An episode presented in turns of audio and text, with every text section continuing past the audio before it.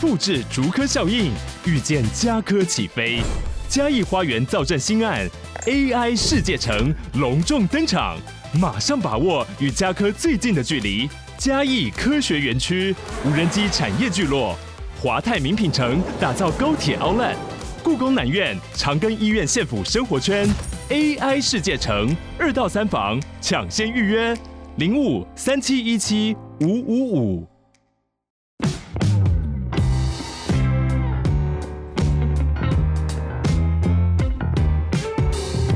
大家好，我是租宇的共同创办人 Sean，欢迎回到欧本豪斯。我们每周都会分享房地产新闻及房市热门议题，带领大家一起揭开房地产秘辛。通勤收听欧本豪斯，带你掌握一周房产新知。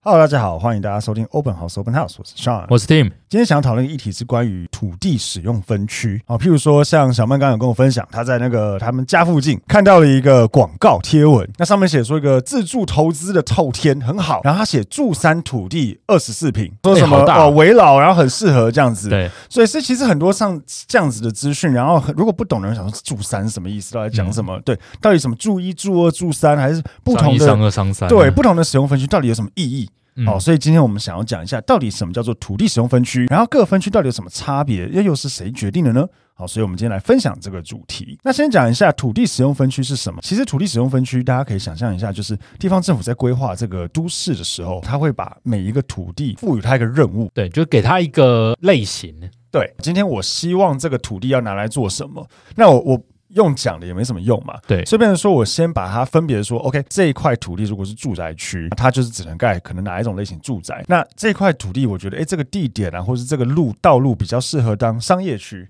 嗯那我就把它分配商业的土地，其实就想象，譬如说像模拟城市，对像以前我们在自己在玩模拟城市，就会乱盖一对通，啊，而且你也会喜欢，哎，我的商业类在某一区啊，住宅在哪一区对对对对对以前玩这种都很喜但欢这是样弄，哦我以前都会乱盖，我把那个发电厂直接盖在市中心之类的。啊 其实这样是很白痴的，不应该这样。对，所以其实照理来讲，本来就是 OK，我工业区，那我可能就是在哪些地方。对如果不做这样子的任务赋予的话，其实会超级混乱。那都市就没有计划的去让它发展，啊，譬如说我家楼下可能都工业区，可对明明就是不是工业区，那超奇怪的。对，所以这个就是土地使用分区它的本体的意义。那只是说它给予每一个土地的一个使用分区，赋予它可以做哪些任务之后，它其实另外绑在一起的就是它的土地的使用强度，嗯哦，可以盖多高，或是可以做哪些事情。哦，大概就是会照这样子的一个规范去走。哦，所以其实当地政府在土地规划好的时候，就必须按照这样的规定开始做。那台湾有几种土地使用分区？其实我们就以台北市来讲，因为大家最常听到的土地使用分区，不外乎就是什么住宅啊、商商业用。业、工业啊，对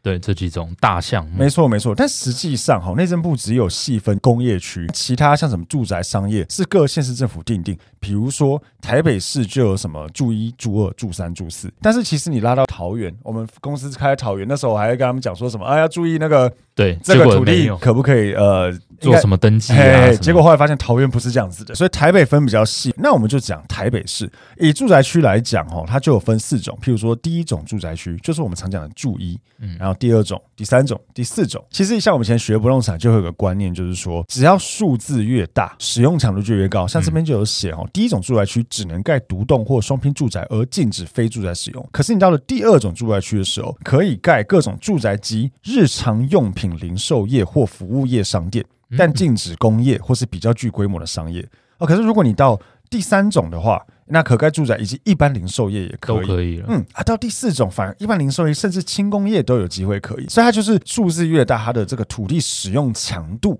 哦对就会越大。就是可以做的种类越多了。没错，没错。哎，第一种我好少哦，老实说，台北市我没怎么看过，台北第一市种住一我很少看到，对呃，很少看，好像通常都是看到那种很小巷子里面有。嗯，对，像我们商圈附近最多常看到什么住三、住四，对啊，对啊，对，不然就是商业用会比较多一些，或不然就是一些特定专用区。而且它每一种类别里面还有细细的类别，对，它会有什么商三特、住住三三之一，类似这样，对它对其实有很多很多很细的分类。嗯，那像商业区大分法也是四种了，就商一、商二、商三、商四。那一样，它可以在上面所登记的营业项目也会不一样。那工业区的话，就比较单纯，有什么特种工业区、甲种、乙种跟零星工业区。零星工业区我倒第一次听到，对，这边写零星工业区提供无污染性的工业使用及与该工业有关的办公室、仓库、执行员工单身宿舍或是生产实验室等等。哦，所以零星工业区可以盖宿舍，哎、看起来而是且还要单身宿舍。 这我就不知道这要怎么定义。不过这边也可以提到，就是说不同的土地使用分区，照理来讲你是不能做所谓的违法使用。以工业区来讲，最常听到就是工业住宅嗯，啊，工业住宅是什么？哦，就是工业土地上面盖房子当住宅使用，其实这样子是违法的。台北有一些，新北市更多，就是他会把这个 工业土地拿来当房子，就是盖住宅来使用这样子。那除了一些我们常听到的住呃这种使用分区之外啊，其实还有一些特定专用区，譬如说像我们公司这附附近近的呃，这个中华南北路特定专用区，民生东路那边也有这个特定特定的住宅用专。区。嗯，对，然后还有上几集有提到，就是信义计划区，它也是特定专用的，而且它是给予每一块土地一个任务，它不像一般来讲可能是这一整块，信义计划区它是每一块，所以我们常讲什么 A 七、A 八、什么 A 四，它其实是土地。土地的编号。对对，就是蛮有趣的一个一个状态这样子。那要怎么知道自己家是哪一种土地使用分区？其实可以查得到。你在看土地成本的时候，其实你在标示部上面，它就会写你是什么类型的土地使用，或是你透过一些网站，你可以看到整个地籍图，那它会用不同的颜色，红色啊、黄色、绿色，去标注说你是什么使用的土地这样子。嗯，以正常台北市来说，大马路第一排大部分会商用，然后比较多巷子里面基本上是住宅，大嗯大类型概大是大方向可以这么说，没错，对对对因为在都市计划上面，他当然会希望说，OK，我的这个大马路，因为嗯人潮比较多，车流量比较大，是那我可能拿来做一些商业使用，会比我拿来做住宅使用来的有效益，所以它大部分都会这样去处理。我们刚才前面一直在讲到所谓的土地使用的一个强度，土地使用强度除了它我们刚才提到说，呃，它可以登记什么样子的公司使用之外，其实还有另外一个很大的重点，就是容积率。就是它到底可以盖多高？对，盖这个多也大是对对对，这个也是一个很重要的一个土地使用强度。一样哦，就是数字越大，你的这个强度越高。嗯像这边有写哦，第一种住宅区的容积率才六十 percent，超少超少的。 超级可是如果你拉到第四种，就住四，哎，三百 percent 哦。对，住四之一还四百趴，对对对对对，所以你看，刚刚小曼那个广告上面写住三土地，然后他说哦，这个有这个投资都跟的效益，能不能都跟还有一些其他的要件，但至少以土地上来讲，二十四平的它是这蛮个强，的嘿，二十四平的住三土地这边有写哦，住三的容积率是两百二十五，哎也还 OK，所以它未来改建是有机会可以盖高。为什么要盖高？很简单哦，就是当然建商要赚钱嘛，越高就表示越多户啊，就可以卖越多钱。对，所以这边其实也可以聊到所谓的都根哦，包括我自己身边有些朋友会问我说：“哎、我们买这个房子哦，老房子有没有机会都根？”其实一定要先去大概了解一下土地使用分区。举例来讲，如果你是买个工业宅，那它都根，除非他做土地使用分区的变更，不然他也可能只能拿来当工业或是对啊办公室使用。一定不会比你现在买的，如果是住宅来说，或商业更好的用途。对，因为这种住宅类型或是这种商业土地上面的类型，其实比较好卖嘛。嗯然后再来就是，OK，那你的土地本身就像刚才讲是什么使用分区？通常对建商来讲，如果他今天要跟你合建或是都更的话，那他要有搞头嘛。那今天他要帮你一起合建改建的时候，他要如何赚到钱？就是除了地主户要分回他该分的之外，建商也要拿到户别可以卖啊。对啊，那如何建商可以拿到户别可以卖？就是你的楼地板面积要够多。比如说，本来它是一个几栋联动的透天，有十户人家，那十户人家这样盖完之后，可能变五十户。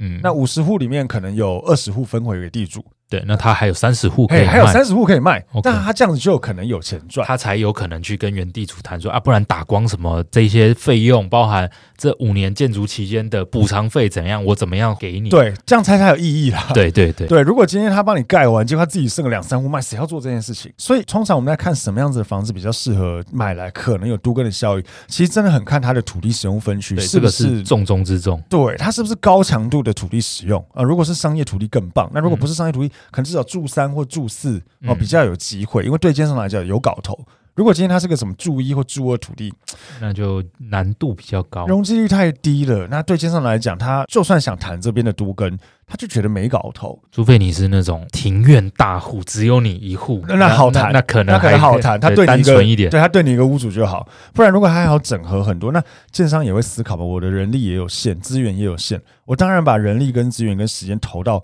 有搞头、可以投报率翻倍的地方。是，对，所以其实这个也是一个呃，大家可以去判断说，OK，我今天这个房子到底都跟的效益高不高的一个可能性。除了你的土地长度之外，其实还是要看一下林路宽了。如果它林路宽太窄，它会有这个盖高的限制。对，所以如果我们是在那种什么无尾巷，然后六米宽，然后又不是什么商业土地，然后又很多户的情况，我坦白说哈、哦，你就不要想。嘿，可能轮不到你。对对对，对，因为建商一定会去谈商业土地或者土地使用强度高，然后这个可以盖得高，所以林路宽要宽一点，然后再来就是户数越少越单纯越好。嗯所以你看到这种正大马路透天，为什么很值钱？就是因为这样。对啊，对因为你户数单纯啊，然后你的土地使用强度强啊，对啊，林路宽又宽，对啊，那建商谈才建要搞商头当然找你谈啊。你对，如果是那种无尾巷，刚刚讲无尾巷巷子里面那个有啦，那你就拼一下你自己的独栋去跟其他人讨论。对啊，就看是不是自己单独合围建绕啊或啦什么的，对对之类，这样可能才比较有机会，不然对建商比较没有兴趣去跟你玩这个东西。对啊，对，所以其实在这个大概是以都跟的效益来看的话，可以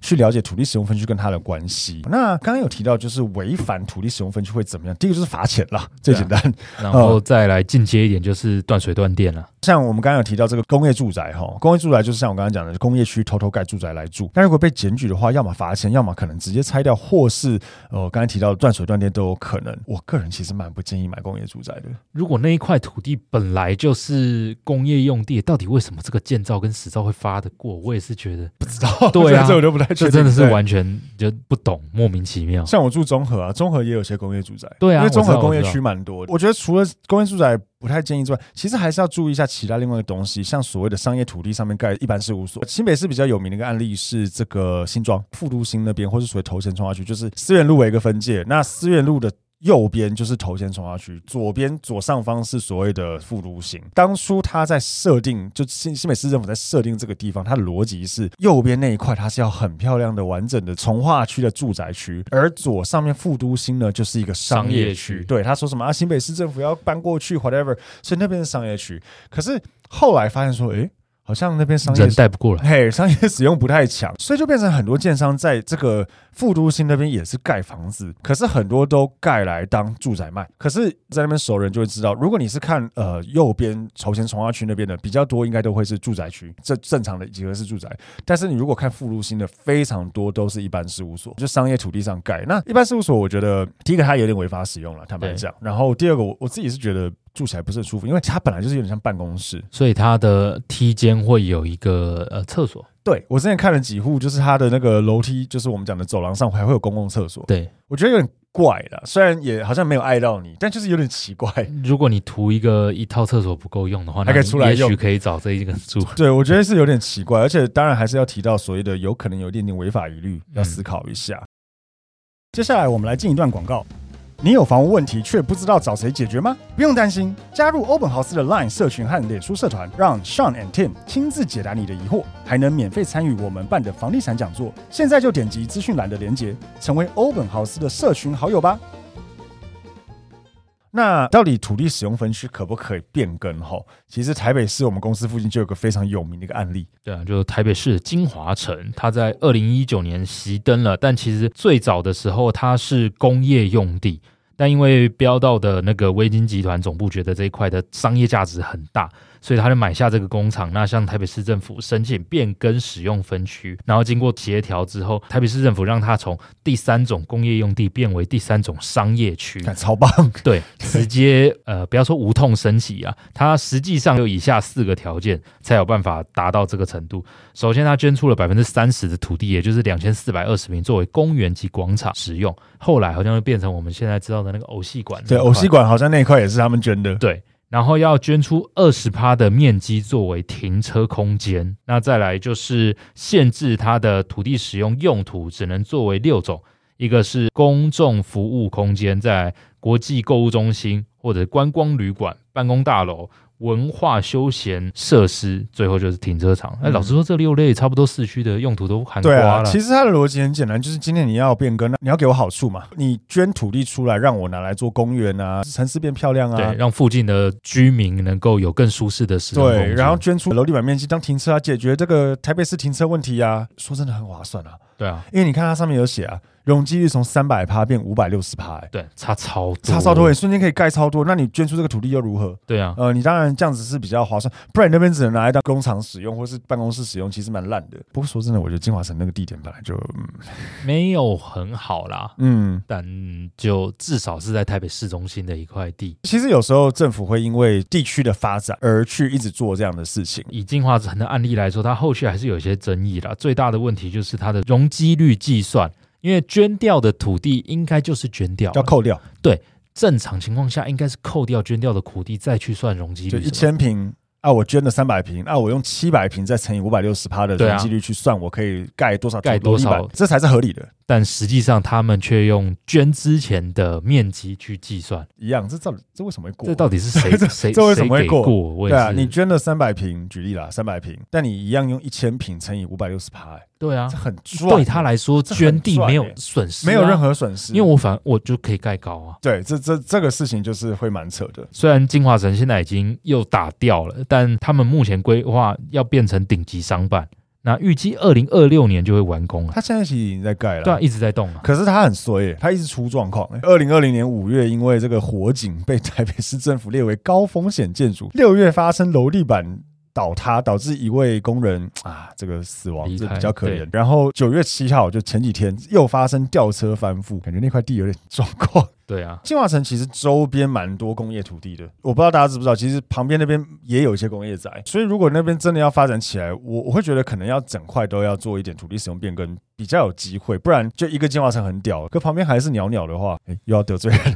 就 对，旁边如果相对还是鸟鸟的话，其实还是很难带动整个整个商圈啊，对，还是会需要更多的调整。是啊，所以总结来说，土地有机会变更，但是就是要去送地方政府审核。而且有一些限制的。那买老房子要都更的话，到底机会大不大？其实就是看你的土地使用分区，看你的土地持分有多大，那看你的林路宽，以及看你们那一块地上面有多少户人家，然后去思考一下建商的洽谈逻辑。逻辑啊它对它当然是越单纯，盖越高，越有搞头，赚越多，他才会愿意。对啊，好，那节目的最后呢，来到我们的新单元，就是“哎呦我的房”。那本周让 Team 最感到哎呦的房子是，不是房子。本周要分享我们自己同事遇到的事情，我觉得超鸟。嗯，首先，他在台北市租房子嘛，也是北漂的，屋主要买卖，所以他必须要搬家。嗯，那他最近在看房子，我们也持续努力在帮他找，因为我们也希望他工作表现很优秀嘛，希望留在台北。但因为他有自己做饭的习惯，所以他对于分租套房、分租雅房